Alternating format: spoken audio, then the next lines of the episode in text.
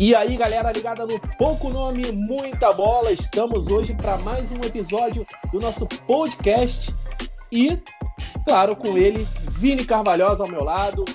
Vini, mais um, mais um episódio para conta e mais uma divisão da, NBA, dando agora continuidade com as nossas prévias, falando, passando para o lado oeste dos Estados Unidos. E hoje a gente vai falar nada mais nada menos do que da conferência do atual campeão, não é, Vini? Fala galera, muito bom estar aqui de novo com vocês. É Denver Nuggets que finalmente, né, depois de anos fazendo todo um processo para chegar nesse título, né, conquistou o título. É realmente um, uma história de sucesso nesse processo bem construído. Manteve um técnico por muitos anos e conseguiu, né, desenvolver os jogadores que draftou, Nikola Jokic, Jamal Murray, Michael Porter Jr., conseguiu bo bons reforços na free agency, então é um, é um projeto bem feito, né? Denver colheu os frutos nessa última temporada e, sem dúvida, chega em 2023-24 como favorito, né? A gente sabe que é difícil repetir um título na NBA, a NBA é muito equilibrada, mas você não tem como não apontar um time como Denver, atual campeão, não, não apontá-lo como um favorito ao, ao, título no ano seguinte. O Denver é favorito a repetir o título. Eles sabem que é difícil, mas é um time que continua com os mesmos é, bons argumentos que tinha ano passado. É, com certeza. O time de Denver é muito forte, já era muito forte na temporada passada. É um time que tem mudanças, essa é a verdade, perde algumas peças importantes, é, mas por outro lado também é deveremos ter crescimento aí de jogadores, né, que vão ter responsabilidades novas, mas o Nuggets não está sozinho, né? O Nuggets joga numa divisão muito forte, uma divisão que tem o Minnesota Timberwolves que é, tentou um approach diferente com dois jogadores grandes dentro do garrafão, o Oklahoma City Thunder que segue crescendo e terá o Chet Holmgren é, em ação pela primeira vez. O Utah Jazz, que foi a grande surpresa na primeira metade da temporada regular na temporada passada, e depois acabou é, morrendo no gás ali e ficando fora até mesmo do play-in, mas é um time que vem forte e por outro lado, o time que, né, vai começar todo um novo processo agora sem Damian Lillard, que é o Portland Trail Blazers. Mas para começar, a gente vai falar do Denver Nuggets, vamos entrar mais em detalhe é, sobre, né, o que traz esse time de Denver em busca do bicampeonato. E Vini, Nikola Jokic, Está bem acompanhado para buscar mais um título da NBA?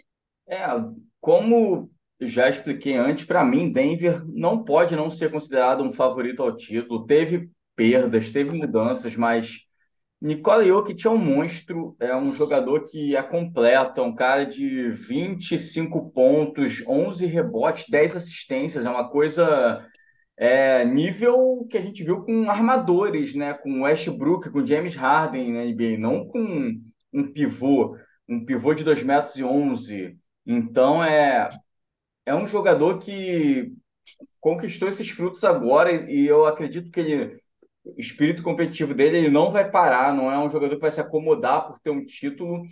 É, tem muita gente que acredita que esse título do Denver até foi um pouco adiado pela lesão do Jamal Murray, né? Jamal Murray que ficou fora uma, uma temporada inteira, teve todo aquele processo de se recuperar de uma lesão de ligamento longa, então é um coadjuvante de luxo para o Jokic, Jamal Murray, que é um, também um monstro da armação, um jogador que certamente é um dos melhores armadores da NBA e tem um elenco de apoio muito forte, né? Ainda tem Aaron Gordon, Michael Porter, é, Kentavious Caldwell Pope, claro. É...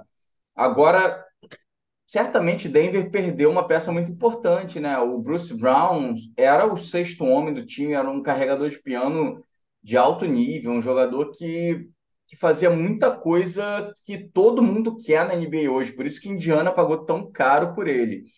É, Para tentar substituí-lo, Denver trouxe o Justin Holiday, que é um, é um jogador também, né? Um ala, ala armador, ala pivô, ele joga mais ou menos da 2 até a 4 ali, ele pode jogar tranquilamente. É, já com uma experiência de NBA, né? Irmão do Drew Holiday, irmão do Aaron Holiday, é o irmão mais velho, inclusive, de todos eles, né?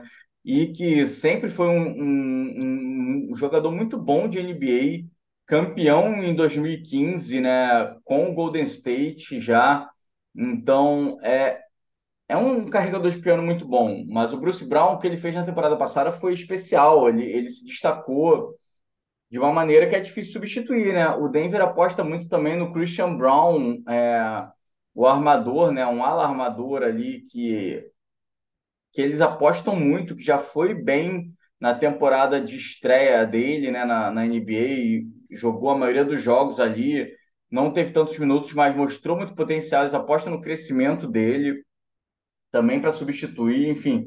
Peyton Watson é outro alarmador também que alarmador, ala, enfim, eles têm esses três jogadores que jogam nessas posições ali de 2 a 4 para se revezar, para tentar substituir a produção do do Bruce Brown, que não é fácil. O Bruce Brown fez foi um dos melhores jogadores, era um dos free agents, free agents mais procurados nessa free agency agora, então é muito difícil substituir. E eles ainda perderam outra opção que eles tinham para essa posição, que era o Vlatko Kančar, né? o, o ala esloveno, que jogaria o Mundial pela Eslovênia, se machucou, vai ficar fora a temporada inteira, não deve voltar agora. Então, eles têm esses, essas lacunas para preencher na, na, na pré-temporada. Mas o time titular continua o mesmo, muito forte.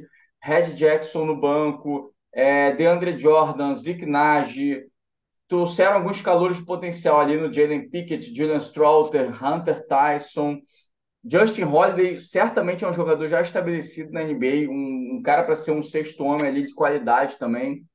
Então, Denver tem o que precisa, assim, é se manter bem na temporada regular, é, se manter numa posição boa para ter mano de quadra e nos playoffs aí o quinteto titular joga a maioria dos minutos, a gente vai ver o que, que acontece. Mas Denver certamente tem o que precisa para chegar lá, apesar dessa perda muito grande que é a do Bruce Brown, principalmente. Né? Perderam outros jogadores ali, como Jeff Green, é, o Thomas Bryant, mas a principal perda é a do Bruce Brown.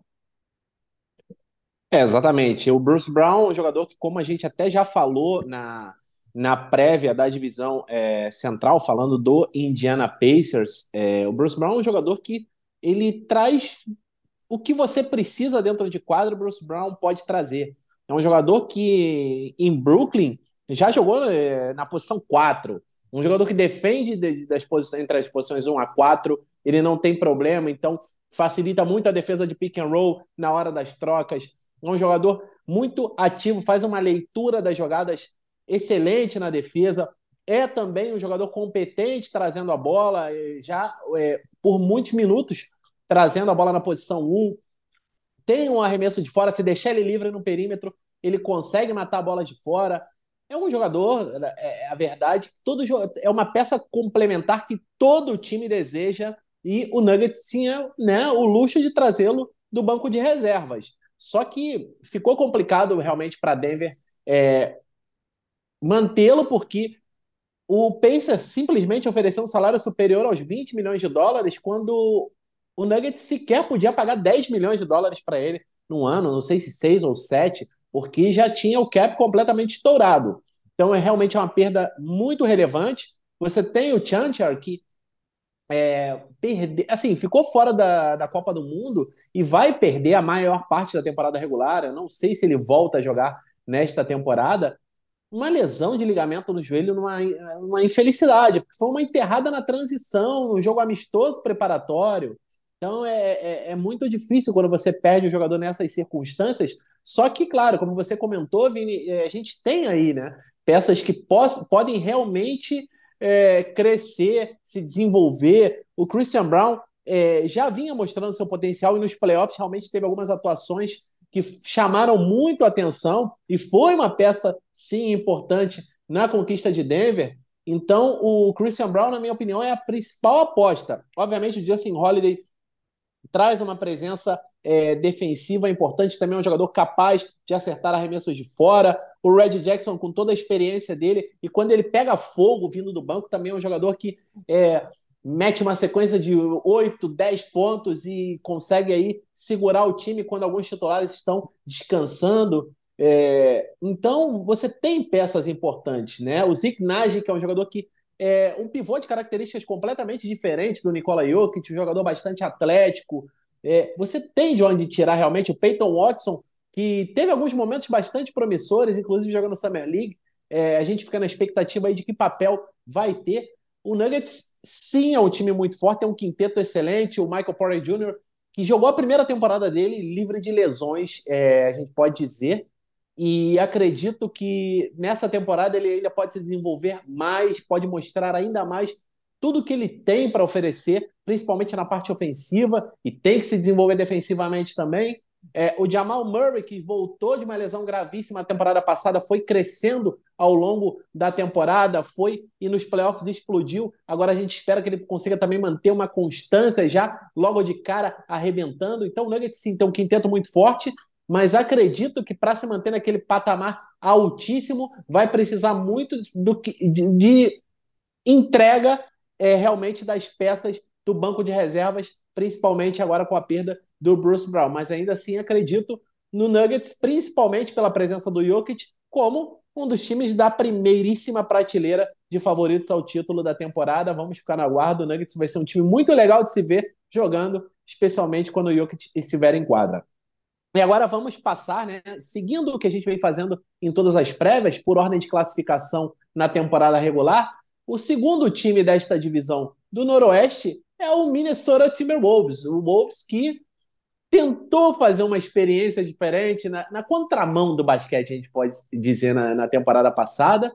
É, acabou tendo muitos altos e baixos, teve a lesão do Carl Anthony Towns, e depois o time conseguiu se ajeitar, chegou aos play, ao, play-in, conseguiu avançar aos playoffs, só que depois pegou exatamente o Denver Nuggets de cara Fez alguns jogos muito competitivos, mas acabou sendo eliminado na primeira rodada.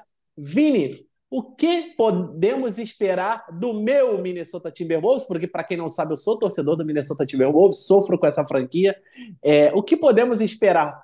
Dá para pensar em avançar a uma semifinal de conferência ou ainda teremos muita coisa por se fazer aí nessa franquia? É, o Minnesota Timberwolves é uma franquia que realmente está buscando os playoffs a qualquer custo, né? Uma franquia que lá nos anos 90 para 2000 chegou sete vezes seguidas nos playoffs, inclusive uma final de conferência perdida para o Lakers em 2003, 2004, né? 4 a 2, Kevin Garnett era MVP na época.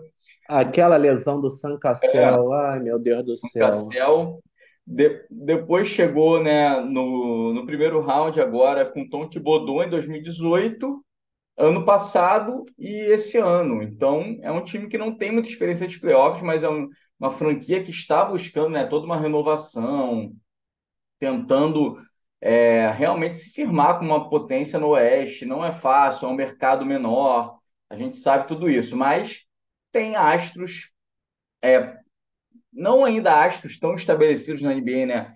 Em outros momentos você poderia achar que são dois astros já estabelecidos para chegar longe, mas Anthony Edwards e Carl Anthony Towns são dois potenciais top 10 da NBA. Então, um time que tem dois top 10 podem chegar, pode chegar, não, deve chegar longe sempre. Então, ainda não são. O Anthony Edwards, principalmente, é um jogador jovem, evoluindo muito, cada vez mais. É um craque que domina e decide jogos. Carl Anthony Towns também. Só que os dois ainda estão no processo de chegar lá, né, de se tornar esse jogador tão dominante. Você tem a ajuda de um Mike Conley, que é um jogador né, já experiente, que inclusive fez bem ao time quando chegou, né? O time fez aquela troca na, no, no meio da temporada que o D'Angelo Russell foi para o Lakers, Mike Conley chegou, né? Troca junto com o Utah Jazz. É, tem, tem, esse experimento com o Rudy Gobert na, junto com o Carl Anthony Towns, que é estranho, pagou-se muito caro pelo Rudy Gobert. A gente não sabe ainda. Sim, não é um fit tão bom quanto imaginavam ser. E Minnesota ainda teve na temporada passada, não que fosse ganhar do Denver sem isso, mas ainda teve problema do Jaden McDaniels, que é um dos melhores defensores, é, talvez seja o melhor defensor de perímetro da NBA que simplesmente socou a parede do vestiário, quebrou a mão e ficou fora a série contra o Denver inteira. Então, se já era difícil, ficou mais difícil ainda. Mas uma temporada inteira com Conley, Edwards, McDaniels, Towns e Gobert, o time tem tudo para se estabelecer nos playoffs, não precisar passar pelos play, pelo play-in. Mas assim, não é uma coisa tão simples que o Oeste é difícil. Você tem outros times que vão estar ali brigando, não pode dar mole, não pode ter um jogador se lesionando por bobeira. Precisa do banco, o banco não é tão bom. Você tem o Nick Alexander Walker, fez uma, até uma boa Copa do Mundo pelo Canadá. É, mas você.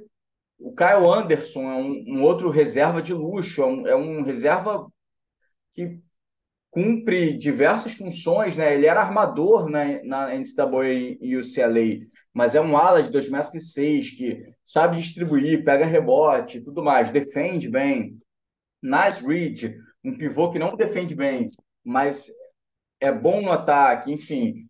Trocou-se uma troca, entre aspas, não foi uma troca, abriu mão e recebeu, mas saiu Torian Prince veio Troy Brown Jr. O Torian Prince era melhor do que o Troy Brown Jr., mas Torian Prince foi para o Lakers, o Troy Brown Jr. veio do Lakers para o Minnesota.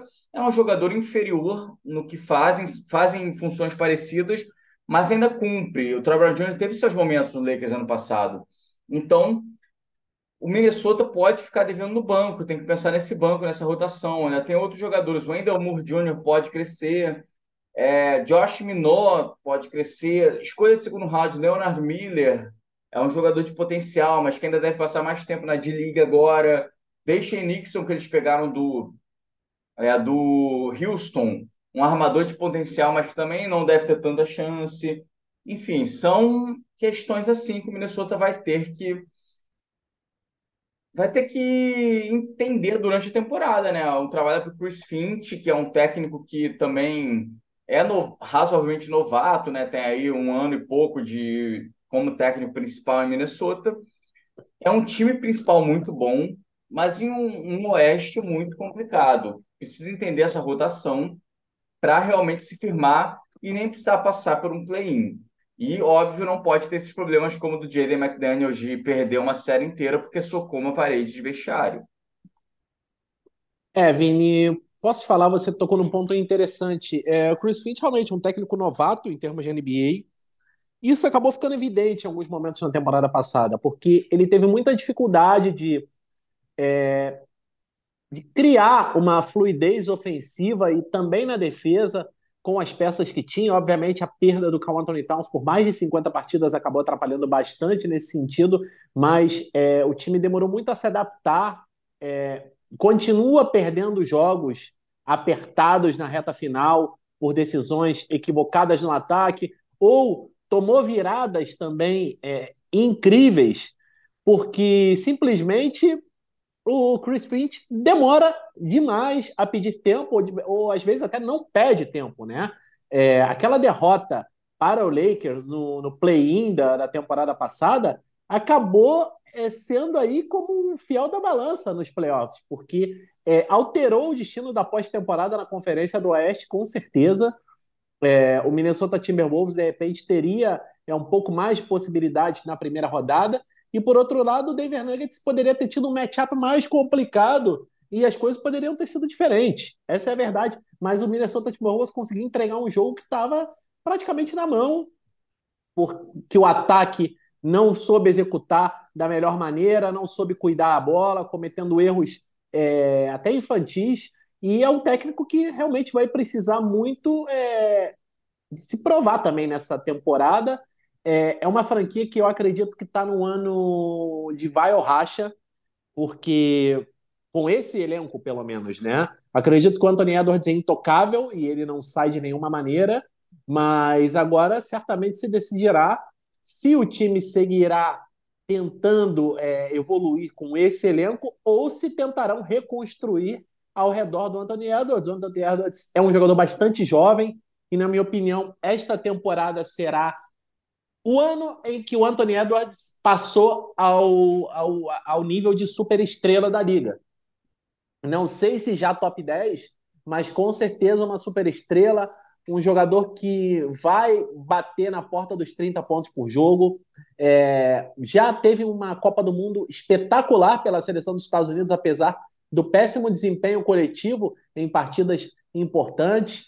Mas o Anthony Edwards certamente vai ser, já vinha sendo e vai continuar, vai ser ainda mais, para mim, a cara da franquia. mas depois a gente precisa ver o que vai acontecer com algumas outras peças. O Mike Conley é um jogador muito eficiente, experiente, é um jogador que não compromete em nenhum dos dois lados da quadra.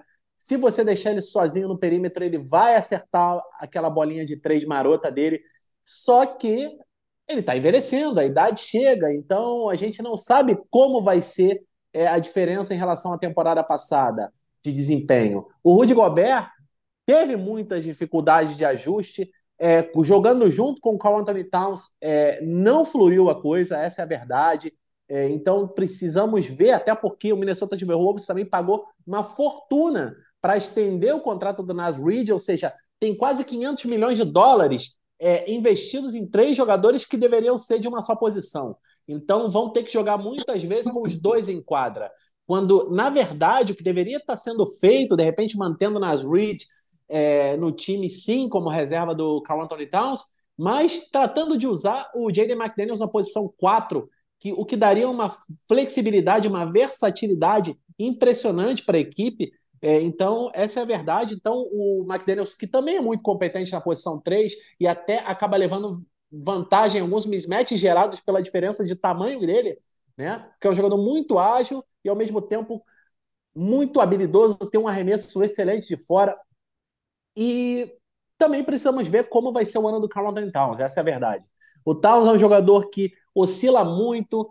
Todo mundo sabe do talento dele na parte ofensiva, mas também todo mundo sabe que ele foi uma de grande decepção do ponto de vista defensivo, porque a capacidade atlética dele, a, a, o biotipo do Carl Anthony Towns, é, tudo indicava que ele seria um jogador de contribuições muito positivas na defesa. Mas ele acabou, acredito que sendo um pouco intoxicado por aquele ambiente de preguiça que havia na época que, em que ele chegou à NBA, onde era assim, dava sono ver ao mesmo tempo em quadra Andrew Wiggins, é, Carl Anthony Towns e ao mesmo tempo o Zach Lavine. Era impressionante é, como o time era uma peneira defensivamente e o Carl Anthony Towns acabou meio que sendo infectado. E o Jimmy Butler, na sua breve passagem por Minnesota, acabou ficando muito irritado, né? Ele, ele, ele, se, se nega até a falar sobre a passagem dele por Minneapolis, realmente, porque ele não teve muita paciência para lidar com toda aquela molecada e acabou saindo depois de uma temporada. Mas o, o, o Carl Anthony sem sombra de dúvida, vai ser aí um dos pés da balança para a gente determinar o tamanho do sucesso de Minnesota. É um time que, do jeito que está, com todos os problemas que tem, eu não vejo ficando fora dos playoffs, mas vai, se realmente quiser chegar mais longe, vai ter que trabalhar em alguns conceitos. A gente tem algumas peças, sim, vindo do banco que podem ajudar bastante. É, o Kyle Anderson, você já mencionou, o Nickel Alexander Walker, acredito num ano ainda melhor dele, porque ele vem se consolidando nas últimas temporadas, é um jogador ainda jovem, de muito potencial. Ele entrou na, na, naquele, ele entrou naquele Pelicans, né? De, tem pouco tempo, junto com o Didi naquela Summer League, se eu não me engano. E agora ele está começando a alcançar aquela maturidade e está estabelecido nos dois lados da quadra, então acredito num ano ainda melhor.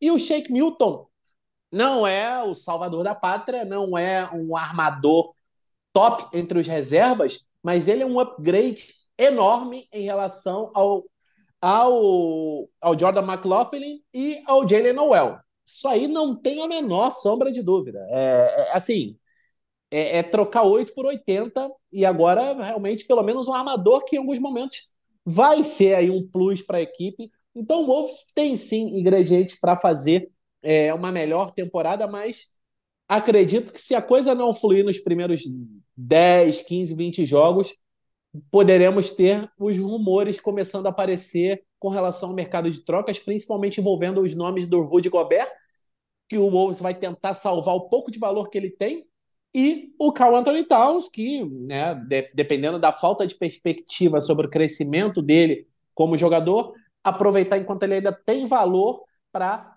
obter alguma coisa realmente importante em troca, como escolha de draft, ou até mesmo nomes de outras posições que possam é, providenciar um melhor encaixe, especialmente tendo em conta o Anthony Edwards, que é a cara da franquia.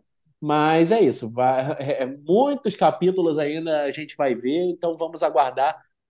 E depois a gente vai analisando aí o que acontece com o Timberwolves. E agora vamos passar adiante para a próxima franquia, que foi, não dá para dizer grata surpresa, porque, né, com todo o talento que foram acumulando, era a tendência em algum momento, eles repetiram o Trust the Process de, de Filadélfia e na temporada passada finalmente é, se consolidaram o Oklahoma City Thunder. Vini, o que esperar dessa garotada? Agora vem para brigar nas cabeças ou ainda vai ser mais uma temporada de amadurecimento dessas peças? É, o Thunder foi um dos times que mais se aproveitou dessa questão de ter um play-in, né? Conseguiu chegar ali, brigar por uma vaga nos playoffs. É um time que fez uma reconstrução completa, né? Até trouxe um técnico jovem, Mark Daniel, que é um, é, foi assistente do Billy Donovan em Flórida, depois foi assistente da franquia por alguns anos e deu certo, né? Assim, conseguiu extrair desses jovens, conseguiu desenvolver os jovens. É um time que eu acredito vai continuar nesse meio termo, mas é um meio termo bom para eles. O, Thunder já tem muitas escolhas altas de draft, já tem muitos jovens para trocar. Então, é um meio termo bom para eles ficar ali. Vamos tentar um play-in, vamos tentar um playoffs. Não temos necessidade de tancar absurdamente, é isso. É, você tem um, um, astro já, que é o Shea Gilgas Alexander. É, todo mundo viu na Copa do Mundo, todo mundo viu na temporada passada o astro que ele é. Você tem nomes de muito potencial, como Josh Gidey, o Chet Holmgren. É, eles draftaram agora o Kayson Wallace. Tem potenciais é, carregadores de piano muito bons ali, Lugans Dort, Jalen e Jalen Williams, os dois, né? Os dois Williams. Trouxeram agora Vasily Emitit da, da Europa, né? Um jogador que estava se esperando chegar na NBA já há muito tempo, um armador veterano, que é um, um daqueles craques sérvios, jogou muito tempo ali na Europa, jogou nos Alguires, no Bayern de Munique, no Anadolu, enfim, duas vezes campeão da Euroliga, é um craque de bola, foi medalhista já do Eurobasket, enfim, um armador que é para ensinar essa garotada, né? Um estilo de jogo até diferente, porque é um estilo de jogo europeu tem muitas peças interessantes ali. Você pode falar do Pokusevski, do Treyman, do, dos two-ways deles, né? Que é Ontay Johnson, Lindy Waters, enfim, dos Money Dieng. Tem muitos jovens de potencial ali. Aaron Wiggins também, né? O irmão do Andrew Wiggins. Isaiah Joe. Tem muitos jovens, é, é difícil até falar do, do Oklahoma nesse sentido. Então, eles ainda têm peças para trocar, né? O Davis Bertans está lá, então eles podem arrumar um, alguns bons nomes pelo Bertans, que é um jogador que ainda atrai interesse de potenciais né, é, candidatos ao título. O Oklahoma é um time que eu acredito que ainda vai ficar nesse limbo, mas para eles é um limbo bom. Ele já tem jovens, já tem um craque, já tem um técnico ali que está se desenvolvendo junto com esses jovens. Não precisam correr, não precisam se desesperar também para essa questão de rebuild, né? Já fizeram, estão fazendo, tem muitas escolhas de draft, então tem o Vitor Oladipo também lá, né? Lesionado agora, mas enfim, é um jogador que já esteve lá com sucesso antes em Oklahoma. É um time que tem muitas possibilidades nessa temporada. Podem ver como a temporada anda até a três deadline, decidir se querem trocar algumas peças e receber mais por isso ou não o Oklahoma está numa situação muito boa, que eu acho que é o que eles propuseram alguns anos atrás, quando eles abriram mão de tudo. Então, estão numa situação de melhor cenário possível porque eles queriam. Eles já brigaram por playoffs, tem um Shea, tem muitos jogadores ali de potencial, então é. Eu acredito que o Oklahoma é, é uma das equipes mais interessantes a observar esse ano justamente por isso. Vão jogar no Oeste muito forte, vão surpreender, vão ganhar de times fortes fora de casa então é, é muito interessante por isso, Oklahoma. Tem muita coisa ali a se observar. Vamos ver como é que eles ficam até dezembro, até janeiro. Podem fazer trocas muito interessantes, podem resolver e ir mais acima para os playoffs se estiverem bem. É, vão ter o Chet Holmgren agora, que é um jogador que todo mundo queria ver, né? Finalmente. É, é um time com muitas peças a observar agora. Vini, eu acredito que esse ano é o ano de OKC não para ser campeão, mas é um ano para mostrar que é um time de playoffs e que é um time para brigar nas cabeças na Conferência do Oeste. É, o Shea Gildas Alexander já foi é, First Team NBA na temporada passada, tá na conversa ali para entre realmente quem é o, um dos, o melhor na posição de armador. É, obviamente você tem o Curry, que é uma máquina de jogar basquete, especialmente na parte ofensiva, mas o Gildius Alexander tá jogando muito. A Copa do Mundo dele foi simplesmente espetacular, em alguns momentos colocando o time do Canadá nas costas, quando nada fluía, ele ia para dentro e resolvia sozinho praticamente. É, você tem o Josh Gidey, que fez uma grande Copa do Mundo pelo Canadá, mas tirando isso, é um jogador em pleno desenvolvimento. Austrália. É, não, é pela Austrália. Claro, é, inclusive, né, tomando aí esse, esse posto de líder que por muitos anos na armação foi do Perry Mills, né? Ele junto com o, o, o Perry Mills é, fizeram uma grande dupla e só que ele, por alguns momentos, tomava as rédeas né, da, da, da, coisa ali, era o cara que resolvia para o time da Austrália. E o, o Josh Gidey é, é, um jogador que tem um tamanho privilegiado para a posição dele, essa é a verdade. É, você tem dois jogadores que podem jogar tanto na posição 1 quanto na posição 2. E aí você soma o Mitic, que também é altíssimo para a posição de armador. É, é um jogador com uma criatividade impressionante, com um arremesso de fora muito preciso. É, é, assim, dentro do basquete europeu, era um do, dos caras que eu adorava ver em quadra, porque é, tem uns momentos de genialidade e, assim, é, realmente você pergunta por que um cara desse não está na NBA e agora ele chega, né? Então você tem uma rotação com esses três na armação e aí depois você tem o Ludort, que é um jogador que no perímetro é incansável, tem arremesso de fora, é, é a personificação do Friendly. Você tem um potencial enorme no Cason Wallace como novato. Você tem depois o Jalen Williams. O Jalen Williams é, assim, foi a grata surpresa entre os novatos da última temporada. Acredito que vai continuar se desenvolvendo. É, é um jogador muito versátil, né? E o Chad Holmgren, que vai fazer finalmente sua estreia oficial todo mundo fala, ah, o Victor Wembanyama faz isso, faz aquilo. Realmente ele faz isso e faz aquilo, mas você tem uma amostra de um tamanho um pouquinho menor, né? Que não deixa de ser enorme o Chad Holmgren, mas é um jogador que, para a altura dele, é, sim, é, é, absurdo tudo que ele pode fazer. É um jogador que tem um controle de bola, bate para dentro, você tem habilidade, você vê ele fazendo jogadas arremesso no step back, giros, é, mudanças de direção que o jogador do tamanho dele não poderia fazer nunca, né? O arremesso de fora dele, quando cai, impressionante. Ao mesmo tempo, defensivamente, é um jogador que pode, é, pode impactar uma posse de bola inteira do adversário com a envergadura dele, com o timing dele para bloquear ou contestar arremessos. Então, realmente, o Chad Holmgren é um jogador que, na minha opinião, vai chegar já chegando, fez uma grande partida contra o Victor Wembanyama, inclusive 21 pontos só no primeiro tempo. Então, o time tem tudo para já dar o passo seguinte e se resolver acelerar um pouquinho, tem peças para fazer ainda uma troca antes da trade deadline e trazer um jogador que ajude o time a realmente ser mais competitivo em busca de voos mais altos, mas o, o Thunder está numa posição mais confortável do que qualquer outra franquia Vamos ver muitas coisas legais. Esse jogo de inside out é, e muitas vezes invertido, né? Você vai ver muitas vezes os, os armadores se aproveitando do tamanho deles, fazendo post, aproveitando o mismatch e passando a bola para os arremessadores, para os pivôs arremessadores no perímetro para acertar bolas importantes de três pontos. Então vamos ver o Thunder aí com uma, um repertório ofensivo muito legal de se ver enfim, um dos meus times favoritos para o League Pass nessa temporada, sem sombra de dúvidas. E agora, Vini, dando continuidade à nossa prévia da divisão do Noroeste, vamos falar de uma equipe que ameaçou surpreender, brigar por playoffs e acabou ficando fora até do play-in, e é o Utah Jazz. O que esperar de Utah para essa temporada? É, Utah é um time que também abraçou uma reconstrução aí, tinha vindo de sete playoffs seguidos, viveu uma, um começo, né, de vida sem Donovan Mitchell, sem Rudy Gobert, jogadores que trocaram, recebendo muitas escolhas de draft, muitos jovens, então é uma nova vida para o Utah desde 2022, né?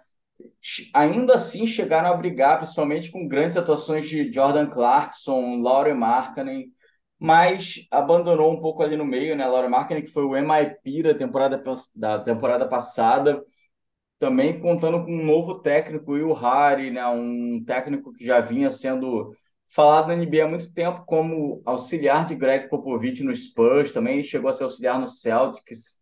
Então, Utah é outro time, como o Oklahoma, tem jovens de potencial, tem moedas de troca, tá pensando no que dá para fazer. É, também tem essa vida de vamos ver se vamos chegar nos playoffs ali na trade deadline, a gente pode usar peças para deixar o time mais forte, senão a gente pode tentar também trocar peças para conseguir uma escolha de draft mais alta, voltar né, a buscar pensar no futuro. Mas Utah realmente é outro time de muito potencial, que nem o Oklahoma, né? Você tem o Laurie Markkinen jogando demais na NBA na temporada passada, desde que chegou em Utah. É, não, nem foi tão bem assim na Copa do Mundo, né, pela Finlândia, mas enfim, a Finlândia não é um time muito forte, estava no grupo da Alemanha ali, né, mas você tem Jordan Clarkson se firmando de vez na NBA, né, não só como um sexto homem, Colin Sexton também que saiu do, do Cleveland com um pouco de desconfiança, tenta se encontrar em Utah, né, mostrar que, que é tudo que se esperava dele. John Collins agora, né, o jogador que esteve, a gente já falou disso, esteve no, no trading block de Atlanta ali por muito tempo, até parar em Utah, mas é um jogador que todo mundo sabe da capacidade dele. E finalmente nesse time titular, o Walker Kessler, né, estava na, na seleção americana, um jogador que já mostrou tudo que pode fazer, tem muito potencial, é um pivô para o futuro da NBA mesmo. Enfim, o Utah tem uma capacidade boa ali, tem jogadores no banco também ainda de potencial. Draftou o Keontae George, né, um armador, um armador que, que veio de Baylor e que tem muito potencial. Já tinha o Oshag Bai, que talvez seja titular nesse time. Vamos ver como é que eles vão montar, porque ele é um defensor, né, um jogador de capacidade defensiva acima da média. Ainda esperam alguma coisa de Taylor Horton Tucker, né, que veio do do Los Angeles Lakers com muito, muita expectativa, não cumpriu ainda. É um jogador que depende de situações específicas para render. Draftou também Taylor Hendricks, teve duas escolhas altas né, nesse draft, enfim. E tem ainda Kelly Olynyk, tem Simone Fontecchio, que brincou pela Itália nesse Mundial, né, um ala de muito, muito pontuador, que foi o destaque da Itália nesse Mundial. E aí tem alguns jogadores que não deram certo na NBA, mas que estão buscando seu espaço, né? Tipo Chris Dunn, Lucas Samanit, né? Ex-Spurs, Omer Yurtseven, ex-Miami. Alguns jogadores two-way que, que têm potencial. Josh Christopher, ex-Houston. Johnny Yuzang, que era um, um, pontuador muito bom em UCLA, né? NCAA. Micah Porter também. É, e Tá tem jovens de potencial, que nem Oklahoma. Tem capacidade de brigar pelos playoffs mesmo, mas também tem essa maleabilidade de, se não quiser, ou se ver que não está dando certo por qualquer motivo, né? uma lesão pode atrapalhar, vamos chegar ali na trade deadline, vamos trocar uma peça ou outra, um John Collins, um Kelly Olynyk, um Oshag Bike, seja, e vamos pensar no futuro, ou o contrário, se a gente está bem, vamos trocar jogadores e vamos já para esses playoffs mais acima. E o Utah é um time que é difícil de prever agora, né? Porque eles têm essa, essas possibilidades. É um time bom, mostrou isso ano passado quando brigou por muito tempo pelos playoffs, mas também depende do que eles realmente vão querer na temporada. Também com um técnico novo como é o Will Harry, é, e eu acredito que eles também não estão com tanta pressa, assim, com essa pressão de chegar longe, né? Vamos, vamos fazer essa reconstrução aos poucos, a gente já pode chegar nos playoffs, legal, temos boas peças, vamos ver quem se encaixa no nosso futuro ou não, e espaço para fazer trocas, e o Utah é isso. Então, o Utah, como Thunder, é um time difícil de prever quem chega na frente nessa divisão do Noroeste, né? Os dois podem tanto mirar de vez para os playoffs, quanto resolver dar uma segurada e vamos continuar a reconstrução. É, Vini, eu acredito que o Utah está um ou dois passos atrás de OKC pelo fato de não ter tantos jogadores realmente consolidados e já como estrelas, né? da liga, como é o caso de OKC, porque é, o Laurie Markkanen, claro, teve uma temporada espetacular, foi para o All-Star Game, mas não não teve o sucesso que teve o Shea Gildas Alexander fazendo o First Team All-NBA, é, jogando tudo que ele jogou na temporada passada. E depois você tem o Josh Kidey, que é um jogador que é o próximo ali a bater na porta do estrelato. Você tem o Jalen Williams, que vem de uma temporada espetacular, né? O Chet Holmgren com um potencial absurdo. Então você tem, obviamente, bons nomes, mas acredito que Utah é um time que está aí até por acidente nesse, nesse estágio, né? Porque ninguém esperava a temporada que o Laurie Markkinen teve na temporada, é, em 2022, 2023, e tampouco se esperava que o Walker Kessler é, pudesse se encaixar tão facilmente na posição do Rudy Gobert. É como se Utah não sentisse falta do Rudy Gobert, porque o Walker Kessler chegou ali fazendo praticamente o mesmo, né? É, na mesma produção na parte defensiva. É um jogador muito disruptivo, consegue. É, quando não consegue bloquear, consegue atrapalhar os arremessos. É difícil você anotar com o Walker Kessler defendendo o aro. E depois, na parte ofensiva, mesma característica, é um jogador de recursos limitados, de costa para cesta, mas é aquilo, né? Faz o bloqueio lá na cabeça do garrafão e vai com tudo para pegar um passe lá na zona restrita, ou mesmo a ponte aérea. É um jogador muito competente, muito jovem, então tudo que ele ainda tem para se desenvolver e amadurecer. Já esteve com a seleção dos Estados Unidos, não jogou muitos minutos, mas sempre é uma experiência muito legal, né?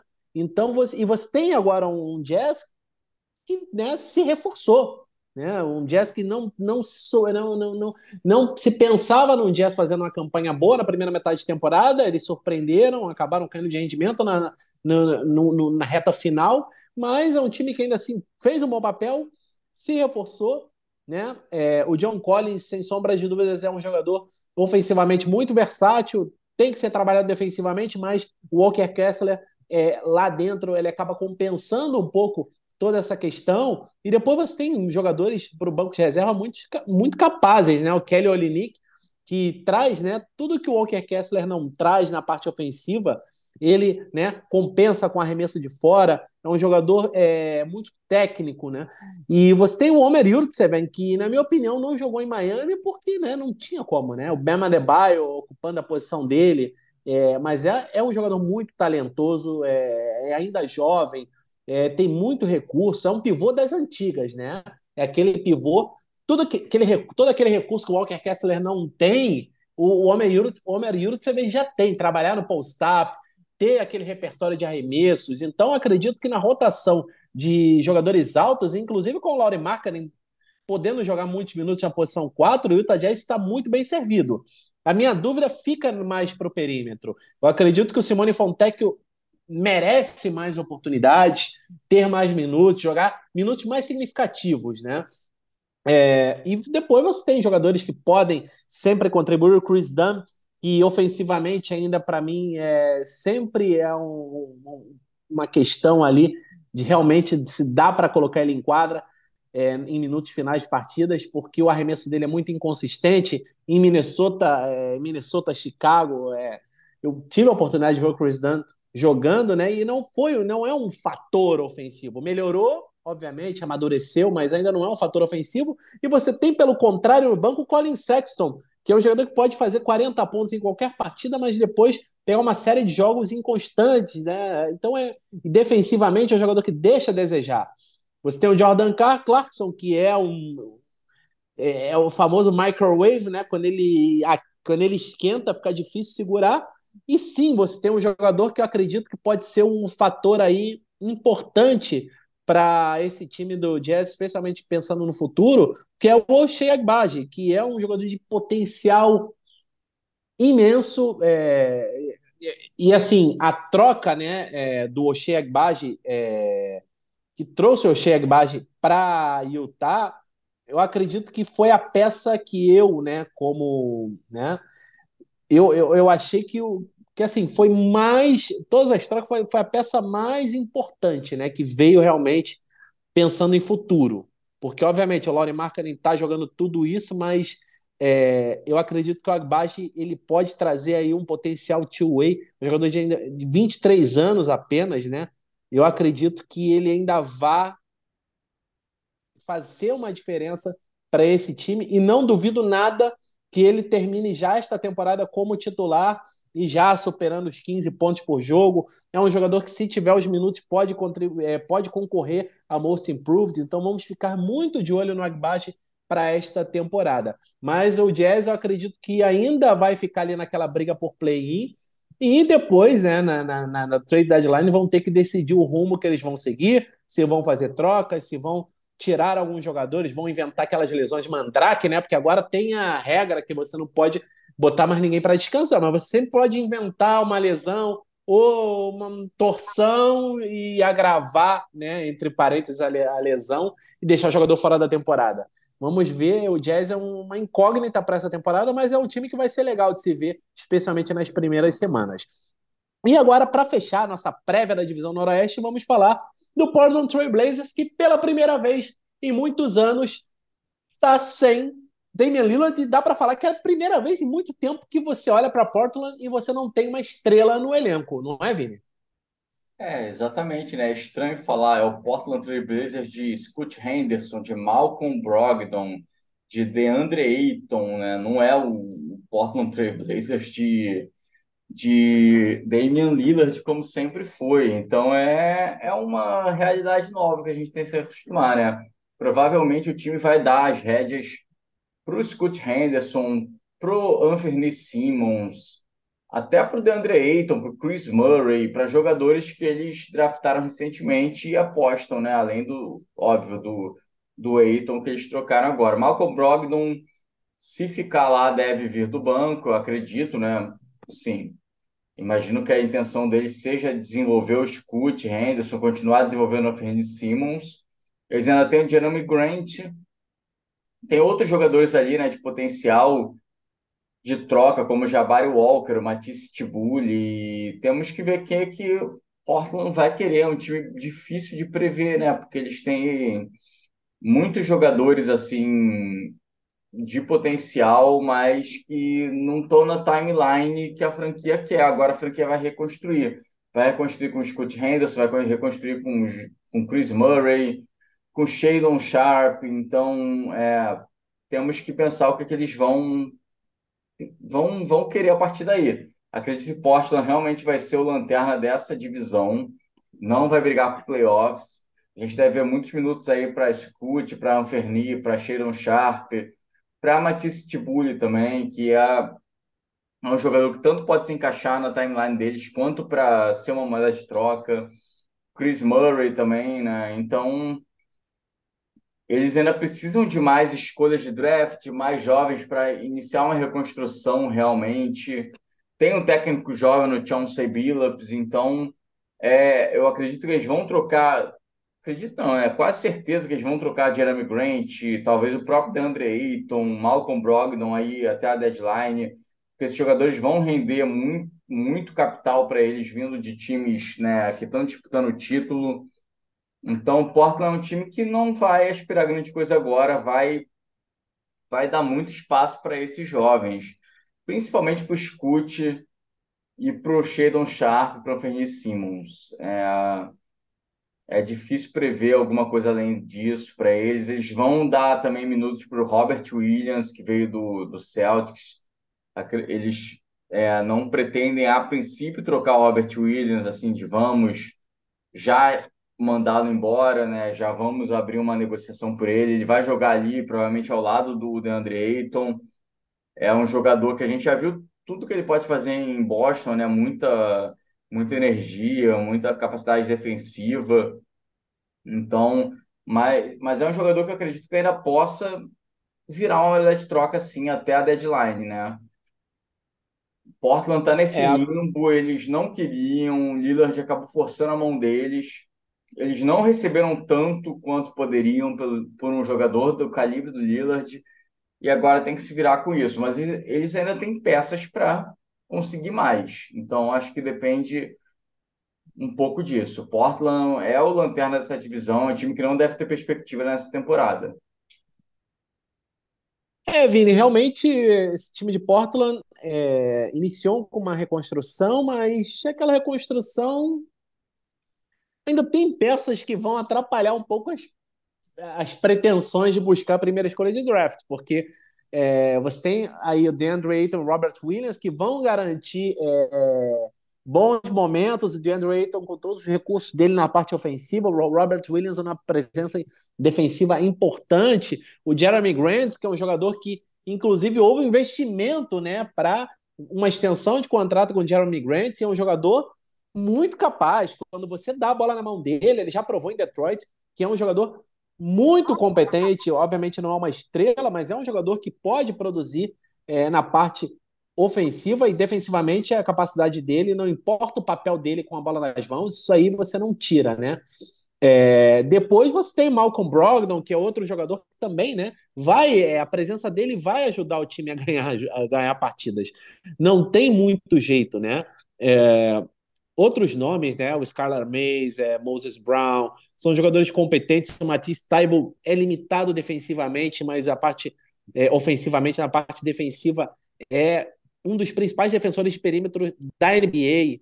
É, o Shadon Sharp, que fez uma primeira temporada espetacular e acredito que só vai seguir crescendo. É um jogador que nos dois lados da quadra vai ser um fator, é, tem tudo para ser uma estrela da liga, inclusive. Então, é, é um rebuilding aí, né? É, eu acredito que Portland não. Assim, eu, sendo general manager em Portland, eu não mediria esforços para já começar a trocar essa galera. Não esperar a trade deadline, a ver quem precisa, quem não precisa. É, obviamente, você tem que manter um veterano ou outro, né, para servir de referência para toda essa garotada que está lá. Mas acredito que você tem que buscar mais picks, mais jogadores ainda jovens, com potencial que por aí em outras franquias não estão sendo aproveitados. É, acredito que sim, o Blazers deveria seguir esse rumo, mas aí é, eu não sou o general manager deles. É, acredito que esse sim seja o caminho. Acredito que Portland tem tudo para ser um dos piores times da conferência do Oeste, só que no Leste tem times que realmente ainda podem fazer uma campanha pior, ainda podem ter o favoritismo ali, mais bolinhas dentro do pote para pegar uma primeira escolha. Mas uma coisa que eu sim aposto é no Scott Henderson largando muito forte na briga pelo prêmio de calor do ano. É, ainda não tivemos tanto né, é, para ver do Scott Henderson é, em quadra na NBA, pelo menos, né? O Blazers ainda iniciando sua pré-temporada, é, o primeiro jogo não, não dá para servir muito de referência, porque né, o Blazers é, não está enfrentando, é, o Blazers ainda não enfrentou times da NBA, né? É, a NBA que vem aí tendo jogos de, é, de equipes contra equipes estrangeiras. Já tiver, a gente já falou no nosso último episódio aí, o, o Mavericks jogando contra o Real Madrid. A gente teve é, o Flamengo que vai jogar, a gente, inclusive, a nossa prévia do MBB é, vai começar atrasada exatamente porque os dois. O NBB está começando esse fim de semana, só um parênteses aqui, né? É, o NBB está começando esse fim de semana com dois jogos de Flamengo, mas depois só, é, só na outra semana. Então a prévia vai ficar atrasada, mas porque o Flamengo está adiantando os jogos para poder jogar contra o Orlando Magic, né? Então, o Blazers é, agora vai jogar contra o Utah Jazz neste sábado, mas é, a primeira experiência do Scott Henderson foi contra o New Zealand Breakers, que é um time que joga a Liga Australiana, então não é a referência, mas ainda assim o que a gente pôde ver no Scott Henderson, é, assim, ele jogou pouco, jogou poucos minutos, né? os números dele não são é, espetaculares, mas o, o, o, já dá para ver o potencial dele em quadra, né? É, ele acabou, a única coisa que ele tem que ficar de olho realmente na parte defensiva, com as faltas, é um jogador que, até pela inexperiência, né? Ele pode acabar, de repente, se precipitando defensivamente, ficando fora das partidas. Mas ele já mostrou o potencial dele. É, acredito que ele ainda vai ter muitos minutos em quadra nessa pré-temporada e, e acredito que deveriam dar as chaves do time na mão dele e ver o que ele faz. E eu acredito que ele tem tudo para ser um paralelo de carreira. Obviamente, tem muita coisa para acontecer, mas do Russell Westbrook, pela capacidade atlética dele, pela capacidade né, de passe jogador muito criativo. E se ele conseguir evoluir né, no, no, quesito arremesso, que ainda é um ponto fraco realmente do Scott Henderson, ele pode ser um, uma super estrela da liga. É, E aí não tem teto. O Scott Henderson com arremesso não tem teto e pode, de repente, fazer muita gente questionar pelo é, se realmente o Embanyama era a primeira escolha. Eu ainda acho que sim, pelo tudo que o Embanyama pode representar, mas o Scott Henderson tem potencial para realmente muita gente falar que de repente o encaixe com o Scott Henderson na armação poderia ser melhor para muitas franquias do que o Victor Wembanyama, mas enfim, o Blazers ainda muitas incógnitas, né? Acredito que realmente ainda a gente vai ver se essa franquia de Portland muito ativa no mercado até a trade deadline. É isso. A gente fica por aqui com a nossa prévia da divisão do Noroeste e na semana que vem teremos mais dois episódios antes do início da temporada regular. Já prometo que a gente vai falar do NBB em um deles, mas também falaremos das divisões do Pacífico e da, e da divisão do Sudoeste. E para começar, na, na, semana que vem, a gente vai falar da divisão do Pacífico, porque eu sei que tem muita gente que quer escutar a gente falar do Lakers, do Warriors, do Phoenix Suns, do Clippers, do Kings. Cinco times que podem brigar por playoffs, na minha opinião. Então, é uma divisão fortíssima. A gente vai falar muito mais sobre a divisão do Pacífico no episódio, no primeiro episódio da próxima semana. Também falaremos da divisão do Sudoeste no episódio seguinte. Mas é isso. Agora vamos dar continuidade. A gente vai fechar nosso episódio de hoje falando de WNBA mais uma vez, porque as finais estão em andamento, então a gente tem que falar. É, segundo jogo das finais da NBA, mais uma vitória arrasadora do Las Vegas Aces, que a hora tem o match point. A série vai para Nova York, dois jogos em Nova York, mais Las Vegas com duas vitórias, 2 a 0 jogando do jeito que está jogando. Tô sentindo um cheirinho de varrida, hein, Vini? É, tá complicado para New York, né? Apostei no New York, fizeram um timaço, mas Las Vegas já tem um time mais entrosado que vinha diante já, né? Kelsey Plum, Jack Young, AJ Wilson.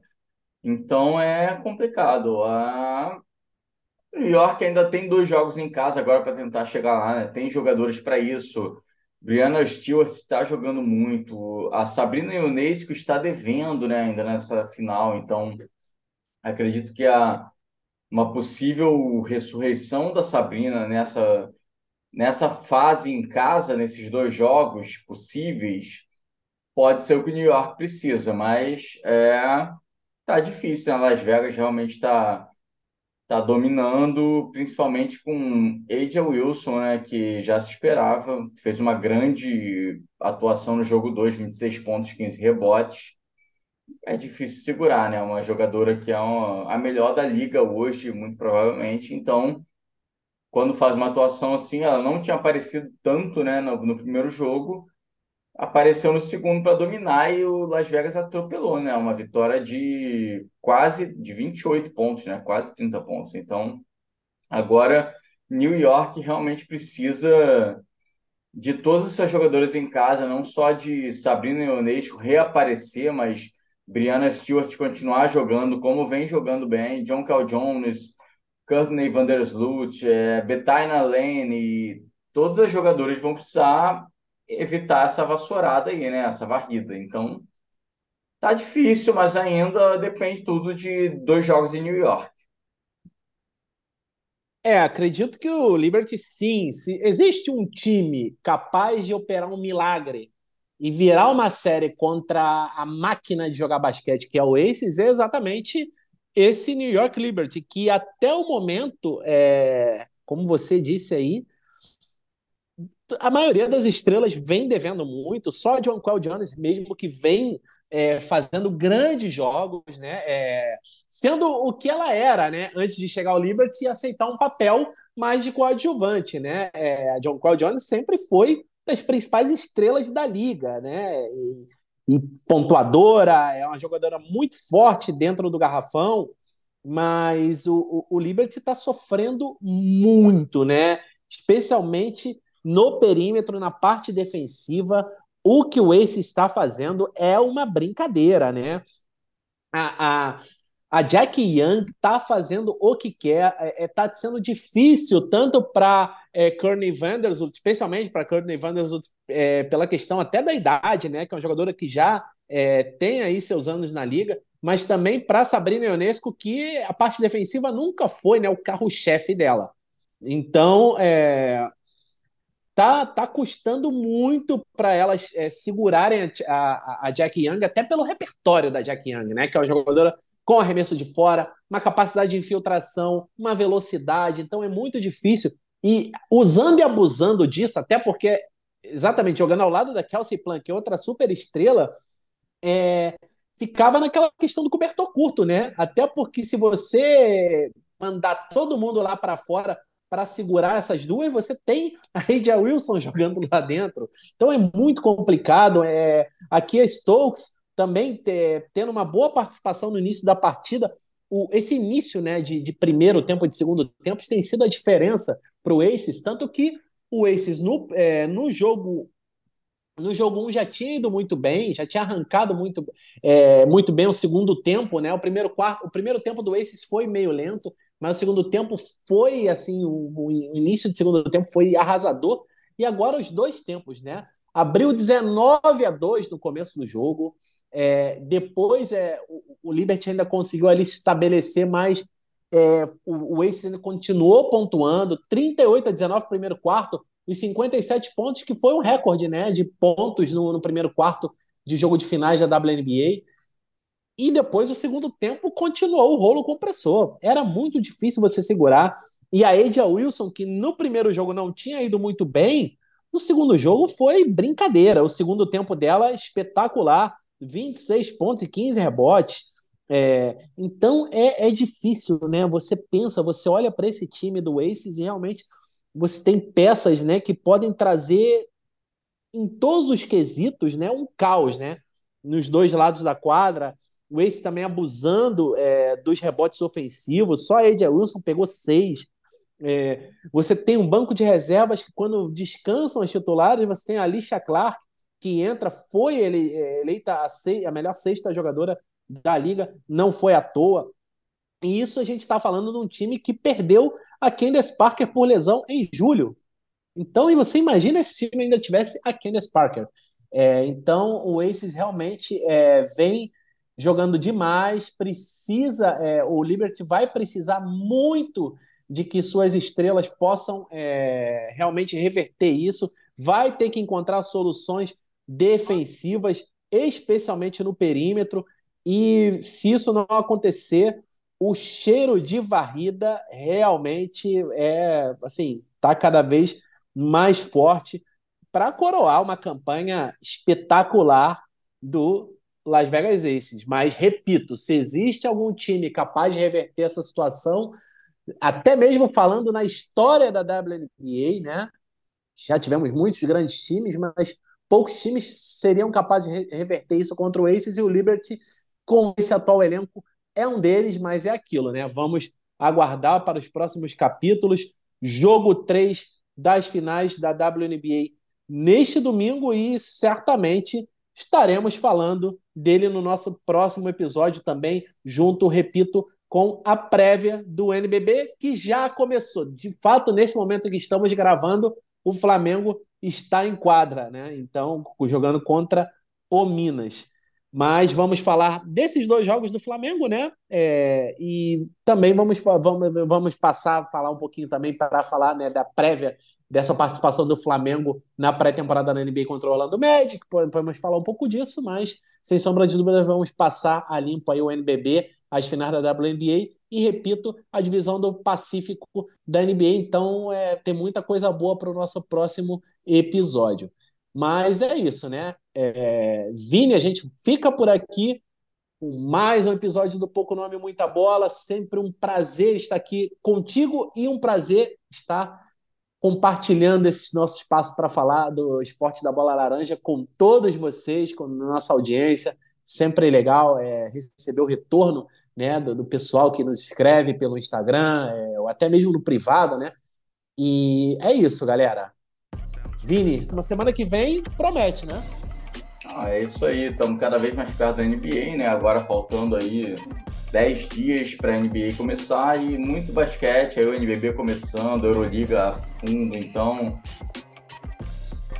assunto não falta para gente, né? Então agradecemos aí novamente a audiência e até a próxima. Valeu, galera! Até o nosso próximo episódio do Pouco Nome, Muita Bola. Aquele abraço.